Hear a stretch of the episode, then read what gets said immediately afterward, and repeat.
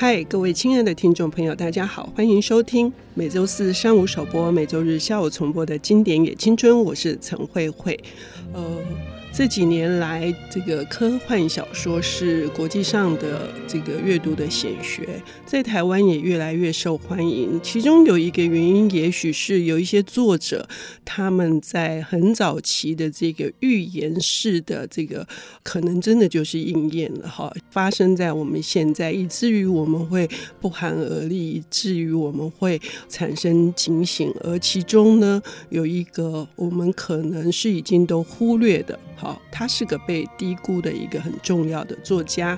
呃，今天我们邀请到了领读人士，这一年来交出了漂亮的成绩单。除了小说《湖上的鸭子都到哪里去了》，同时他还有两本为这个想要有志于创作的新人所写的作家新手村，分别有这个技术篇以及心法篇，是这个作家生存攻略以及文坛生态导览。哈，我郑重推荐。给一些大学的，就是文艺创作组的学生，也推荐给社会上的有兴趣的朋友。我们要来欢迎宥勋。好，慧慧姐好，各位听众朋友大家好。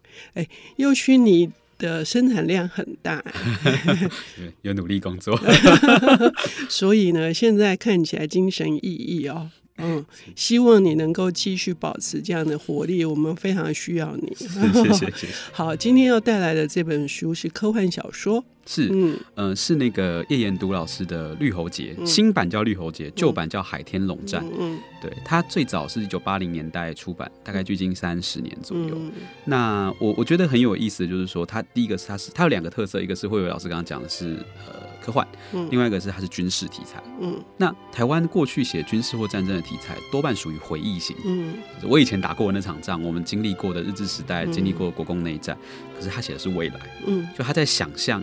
虽然他的故事里面都是一些看起来是虚构的国民哈，加西亚国啊，然后瓦兹可可国啊这些，但事实上你知道他在写中国跟台湾，而且他是非常以台湾的角度去设想，就是说，哎，有一个强国如果来犯，那我们如何去做应对？那我觉得这个是在台湾的小说或文学里面非常少见的，就是我们以全世界的国际局势来说，台海绝对是最紧张的区域之一，今年特别明显。可是我们对未来可能发生在那件战争这件事，我们其实不喜欢去思考，对，所以那不喜欢去思考的结果就是大家的感觉就很抽象，所以你要不就是极端害怕、极端自卑，要不就极端自信，所以脱离现实。现在我们来回头读叶彦都老师的《绿喉节》，会有个好处就是说，你可以踏实一点去想。虽然讲在科幻小说讲踏实很有趣，但是科幻因为它的写法非常写实，嗯，所以你可以。除了那个它的科技技术以外，你可以去想啊就是说，实际上会发生的事情可能是什么？嗯，实际上所谓的战争到底是怎么回事？它的本质是怎么回事？哦，呃，举个例来说，《绿喉节》里面的五篇小说，除了第一篇是有点武侠风以外，嗯嗯、后面四篇其实都在讲生物战，嗯，如何用病毒，如何用气象啊气候，然后如何用一些搭配舆论或渗透一些软的状况，不是你看得到开枪啊、开炮这种。对，刀鸣枪的战争，因为我们一般看的什么科幻小说或电影，我们看到的都是一个浩瀚的场面，然后非常炫的一些武器，或者是反正那什么声光剑啊等等哈。对对对。那可是，所以我这一次看了这个叶彦都的作品之后，我发现他跟我们的此刻啊，即使是三十年前的作品，因为好像是很新的一样，是是是。对，就是很有远见。那像有一个他最有名的，在绿喉节这个系列里面最有名的一篇短篇叫《高卡档案》。嗯，高卡档案的战略非常特殊，就是他们是想要灭掉一个比较弱小的邻国，嗯，所以他们的想法是说，哎，可是很难打进去，那我们怎么办？嗯，我们就花十几二十年的时间去那边投药，然后这个药呢是他们发现高卡族的人就像华人一样有重男轻女的传统。所以我们就一直卖药给他们，告诉他们说这个药会生男孩，嗯，而且这个药真的有效，嗯。那当大家都追求重男轻女的时候，大家就疯狂的吃这个药。过了二三十年之后，女性的人口就占到只剩下男性的五分之一了，嗯。所以整个社会体制就开始崩解了。那我觉得这是，然后我们就可以趁着这个崩解的时刻进行侵略他们。我觉得这是叶彦都的小说最特别的一点是，它的科技有没有？有有一个科技就是保证生男生的药。可是它的重要的地方是在文化，他抓到了一个文化弱点是，是、嗯、你看看你这个望子成龙的感觉，最后会出事情哦。嗯，对，那从而你会看到他也对社会文化有一些批判，而且你会觉得吓出一身冷汗。嗯、就是老实说，如果真的有人对台湾投这种药，在二三十年前，七零年八零年代一定会有效，而且结果大概就会像他写的那个样子。所以他的科幻小说很像是一种思想实验，就是如果是这样，就会变这样哦。他基于对这个文化的深刻的掌握，所以让我们看到它可以成为一种。很可怕的毁人家国的一个结果，这样子。所以这是右勋说提过的这个非传统的啊，对，这个在国际关系上，呃，现在的国家国际关系里面有一个名词叫非传统安全。嗯，就是传统上我们想象所谓国安国防就是军队啊、嗯、军舰、大炮、飞机，可是现在我们国际上越来越重视的是，就是不是这些手段的其他手段。嗯、比如说好了，这两年我们讲最多的是假新闻。其实它也是类似的方式，嗯、或者是我们使用生物的，我们是使用，比如这次今年讲疫情，其实疫情很大的动摇了各国对于国安的认识，嗯、对啊，那那所以这个东西是生物战，这个今天就是在讲疫情，所以今天很多人怀疑这个疫情可能是某种生物战的结果嘛，当然我们事实上后来看到全球失控，所以大概。就算是生物战，好像也没有那么那么容易这样。嗯，对。那你如果用带着这个今年的视角再回去看，比如说他的绿喉节，嗯，或者甚至最后一篇我最喜欢的《迷鸟记》，嗯，《迷鸟记》就是一个差点毁灭失控的生物战哦。他的故事就是说，呃。这个国家发现了某种候鸟，这个候鸟的飞行很准确，百分之九十七都可以飞到目的地。嗯，那我们如果在候鸟里面放病毒，嗯，不就可以把候鸟放去敌国的阵地，让他们崩溃吗？嗯、但你知道人算不如天算，最后那两趴就出事情了，就有一只鸟飞到了不该飞去的国家。嗯、所以为了解决这个问题，他们还派了一个情报人员去该国当地，去想要把这只候鸟呃处理掉。这样，那那个处理的过程就非常精彩，就是。因为对方并不知道这只鸟里面带病毒，所以这只国家想的是：哎，这是一只珍贵的候鸟，那我们要基于环保的理由把它放掉吗？嗯，还是我们要基于保育的那个心态把它放在动物园里？嗯，还是我们要把它卖掉？或者我们我们应该要把它扑杀吗？这样就各种角力，最后的结果是，可是知情的人就一直很担心说，这个一个礼拜内不解决，你这个国家会毁灭国，他又不能告诉对方说这里有病毒，因为你你讲了你的计划就泄露了，所以最后的结果非常特别哦，就是我觉得他也是。充分展现了叶岩都掌握文化能力。嗯、他的结局方式很喜剧，嗯、就是情报人跑去当地找了一个有钱人，嗯、跟这个有钱人说：“你知道吗？这只鸟的肉有壮阳的功效。” 你把它标下来。其实我已经读到，但是我听右勋讲，还是觉得非常的好玩，就那个画面就出来了。对，然后就最后的解决方式竟然是这个有钱人真的把它标下来，然后情报人员偷偷跟他说：“你只要炖它三小时，把精华全部炖出来，你就会有壮阳的功效。嗯”事实上是因为只要炖九十分钟，嗯、病毒就会死掉。是对，然后最后就化解一场灾难于无形，然后有惊无险的把它解决掉。但最后远方某一个战争又开打了。嗯，对，我觉得这个充满了对官僚体系对于。各种意识形态的角力哈，环保还是开发，还是对于各种国际局势的掌握，好精彩！就是不是很长的篇幅，可是他处理了好多好多事情。同时，他也是在讲说，这个科学技术哈，跟大自然的这些力量其实是无法抗衡的。对，呃，他总是会有失控的时候。我们是不是太相信人定胜天了？对，其实一年度的小说，我觉得他的科幻小说有一个特殊之处，就是所有精密的科技最后永远都会失控。嗯，你以为可以这样做，永远都会有个地方不要扛。嗯、绿喉节里面，我们用猴子当载体，哎、最后就不要扛了。你拿错一个培养皿就完了，嗯、整个岛差不多就毁了。嗯，温诺纳里面啊，你靠气象，你想要靠制造人造台风把侵略的敌军吹走。嗯，可是你永远不知道台风会不会转向。嗯，你只要哪边气压高一点，台风一转向，啊，完了，就是全部都没有了。所以其实它虽然是科幻小说，可是它不是科学至上的。它最终就是要告诉你，你如果太相信科学。自然的因素是难以控制的，人的因素是难以控制的，永远都会有算不了的地方。嗯、所以，我们是不是在玩一个我们玩不起的大游戏呢？嗯，对，这是我觉得这是绿喉节这整个系列小说非常强大的一个观念，一直萦绕在这里，有永远永远有个不可知的东西存在，嗯，很迷人。这样、嗯嗯。好，我们上半段已经谈到了，就是叶岩都他在创作的时候，呃，他除了他的写作功力啊。他的这个现实的这个层面的处理啊，让我们心生警惕哈。之外呢，那这个短短的其实是五个五个短篇小说，还有什么其他的特色，让我们值得再重新的去仔细的阅读呢？我们休息一下，等一下回来。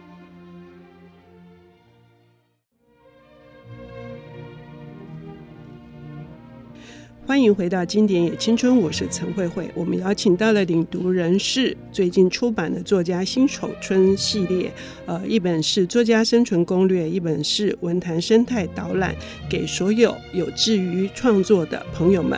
呃，优勋今天带来的是这个叶延都先生哈，呃，一个被忽略的这个作家，他的《绿喉节》呃，原来的书名是《海天龙战》哈，已经有差不多三十年左右的历史了。可是今年大卖哦，今年大卖，今年大卖哦。然后，因为我们以往哈，就是比较着迷于是欧美的科幻小说哈，呃，华文的小说虽然也有这个《三体》。好，那在台湾也有少数的很不错的作者，所以这本叶岩都的这个作品受到瞩目哈，其实对我们来说也是一个很重要的一个讯息，跟不只是起点啊。好，是，我我觉得科幻小说还有一个有趣的特色是，它基本上是在帮你预习未来。嗯，就是科幻小说家设想说，哎，如果我们加了一个科技，那我们的社会会变怎么样？嗯，就最终其实他不是要讲科技，他讲的是社会会变怎样。嗯。也就是说，如果比如说好莱坞电影啊，或者是西方的科幻，当他们不断的在输入这些科幻小说给我们读的时候，我们在看的是白人或者是西方人怎么想象他们的未来。那我们呢？我们有想象自己的未来吗？就是，所以我觉得叶言都的这个科幻小说，其实有一个很珍贵的地方是，它其实在非常台湾本位的。在帮你想象这个东西是，而且这个想象不是无的放矢的，嗯，因为社会文化的因素，我们上一节讲到，社会文化因素是确定的，台湾社会就是这个样子，华人社会就是这个样子，这条轨道终究会把我们带去哪里？嗯，这件事情你要先去想，嗯，你才会有心理准备。我我举个例来说，比如说当我们在看《绿喉节》嗯这篇小说，《绿喉节》这篇小说在谈的是说，他们也是为了生物战，所以要去培养一种在猴子身上的病毒。嗯嗯那可是为了不要不要让这个实验失控，所以他们选择了一个蛮荒小岛，在这个小岛上做实验。但是小岛有其他的原住民，对，然后这里有一个机密的实验室。那我们刚刚说过了，一定会出事，所以 好出事了，所以要外泄了。我在看这篇小说的时候，或者大家在看这篇小说的时候，我不知道你会不会跟我一样，我一直在想，他虽然没有讲，但我真的觉得这地方是兰屿。啊，就我这里不是蓝屿就是绿岛，是我想的是绿岛，对，不是蓝屿就是绿岛，因为他说有有关犯人的地方，对对，有关犯人的地方，有关犯人的地方，然后他有一个对照组啊，对对对，就是然后他在那边做实验跟那个，所以我就在想说，其实这个东西就是他在重复一个结构，就台湾人就是这样对离岛的嘛，我们中华民国政府就是这样。我我们现在在蓝屿放核废料，然后我们在绿岛放政治犯，其实就是你把你本岛不要的东西丢过去嘛。那这里只是把它变成一个科幻场景，我把你危险的病毒丢过去了。那终有一天在这边失控的东西可能会回头危及我们的我们的整个社会。那当他一失控了，第一个被牺牲的就是这个外面的东西。所以，其实绿喉节除了是在谈谈病毒这件事以外，他其实同时也谈到了我们对于是对于这些离岛的民族的一个霸凌或者是一种牺牲啊。就是如果用日本人讲法，叫牺牲的体系嘛，就是对他对日本人牺牲了冲绳，我们牺牲了蓝屿跟绿岛。对，那这个东西是很深刻的在谈这个一个见解。那或者是像比如说我们在讲那个刚刚回来讲那个迷鸟记。好，或那迷鸟记这个东西，就是我们，你看他一开始的时候真的是超级无害，一开始就说哦，有个科学家我们在研究候鸟，嗯，候鸟飞来飞去啊，没什么问题啊，嗯，国防部莫名其妙给我们钱做这件事，完全不知道为什么要给我们这个钱，嗯，结果给下去之后，发现原来他是拿来做这件事的，嗯，自始至终你只有读者知道，嗯，还有叙事者知道，其他人都不晓得这后面的阴谋是什么。那他其实很有趣的是，他把迷鸟记那个。迷途的国家吧，叫做布隆，哦，是一个虚构国家。是，可是你看布隆的画面，嗯、其实布隆的画面不就是八零年代的台湾？是，还有华西街。对啊，就是华西街。他一开头就在吃蛇肉，那那个就是我们了。然后，哎、欸，没有，他两个都是我们。他是一个未来的我们跟现在的我们在在互相伤害 的一个故事啊。那所以其实我就觉得很好很好玩哦。海天龙在里面有好多国家，可是我都会觉得这些国家都是不同区域的台湾，在一人分饰多角。嗯，对，就是华西街的跟我们。那像。什么地方你会感觉到很台湾呢？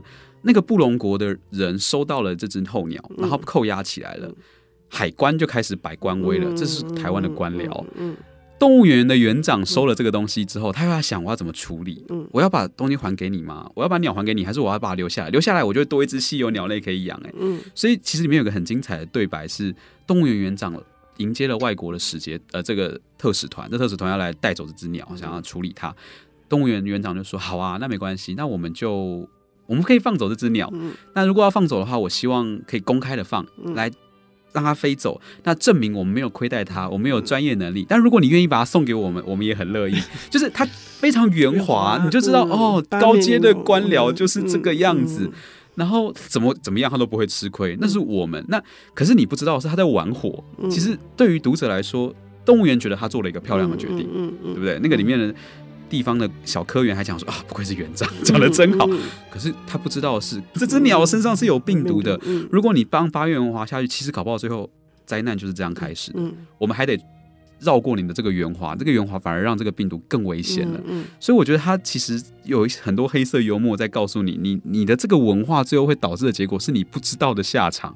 嗯，对。虽然迷鸟记最终似乎是一个还算还算可以的结局，至少布隆没有受到伤害。嗯，可是中间多危险啊！就解除的方式竟然是靠另外一个迷信，就是呃壮阳。我们刚刚提过的那个壮阳情节才能够解除。对，这个其实我觉得是非常精辟的社会观察，他在帮你想象。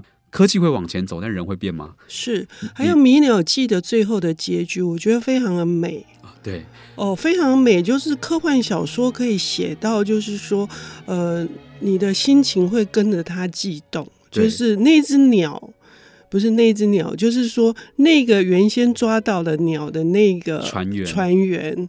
我觉得可以这样处理是一个对，很神哦。那个船员从头到尾都没他的事。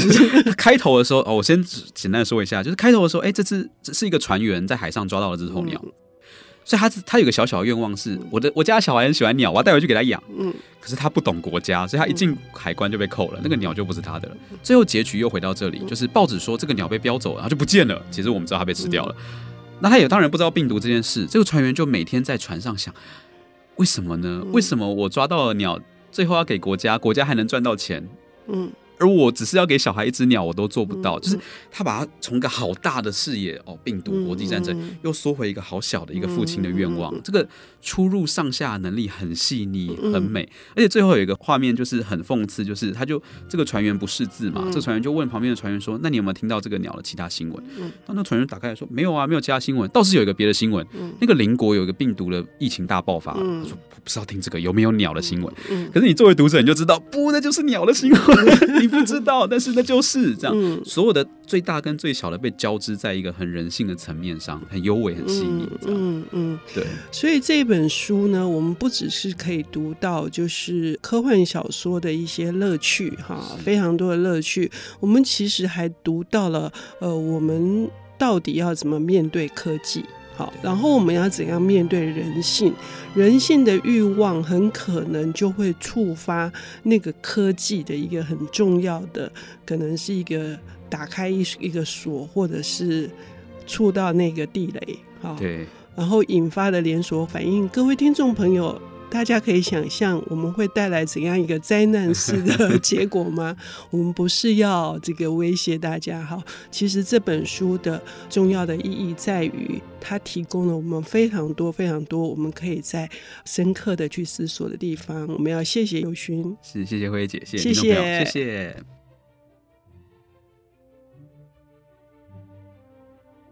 本节目由 IC 之音与瑞木读墨电子书联合制播，经典也青春与您分享跨越时空的智慧想念。